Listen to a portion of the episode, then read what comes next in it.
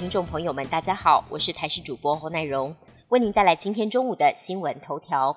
台风一个接着一个，继闪过苏拉强台之后，今年第十一号轻度台风海葵来势汹汹。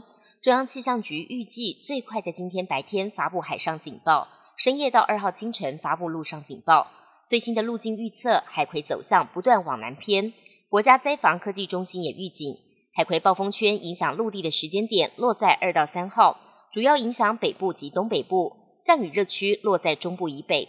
前气象局长郑明典观测指出，海葵近中心对流目前正在增强当中，但所处的海温略低，增强条件不及苏拉台风。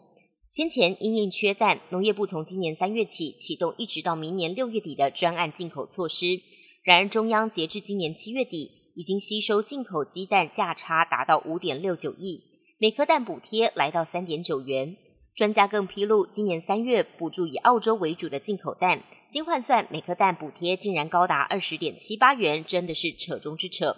这些钱甚至是来自不相关的农业发展基金，而且进口蛋数量早就被畜产会等特定厂商绑完了，轮不到一般民间厂商。国人的平均寿命正在倒退，从二零二零年的八十一点三二岁，到二零二二年变成七十九点八四岁，在短短两年少了一点四八岁。台大工卫学院教授陈秀熙分析，台湾连续两年平均寿命下降，其实跟各国一样，都是受到新冠疫情的影响。但台湾又落后日本等先进国家，主要是因为超额死亡数太多，更市井医疗人力。如果再不加速补足，国人平均寿命还会继续下降到二零二五年。外电消息部分被指控试图推翻选举结果，美国前总统川普拒不认罪。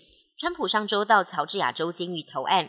成为了第一位拍摄口卡照的美国前总统。在这起案件当中，他被指控对官员施压，以及伪造选举人名单等十三项重罪。而最新的法院文件显示，川普提出无罪抗辩，并放弃九月六号出庭应讯。随着认罪和提审程序结束，案件开始进入预审阶段，但审判日期尚未确定。目前声势领先的川普有望再度代表共和党角逐总统大位。到二零二四投票之前，美国政坛势必充满戏剧性。日本防卫省提出二零二四国防预算需求，金额达到七点七兆日元，相当于是台币一点七兆。如果预算案获得批准，将是日本连续三年提高国防开支，增幅达到百分之十三，也创下史上新高。防卫省计划拨出九千多亿日元，购买新型舰载防空飞弹等设备，也希望用三千八百亿日元。打造两艘两万吨级神盾舰，另外也计划用七百五十亿日元跟美国共同研发新式拦截飞弹，以因应极音速飞弹。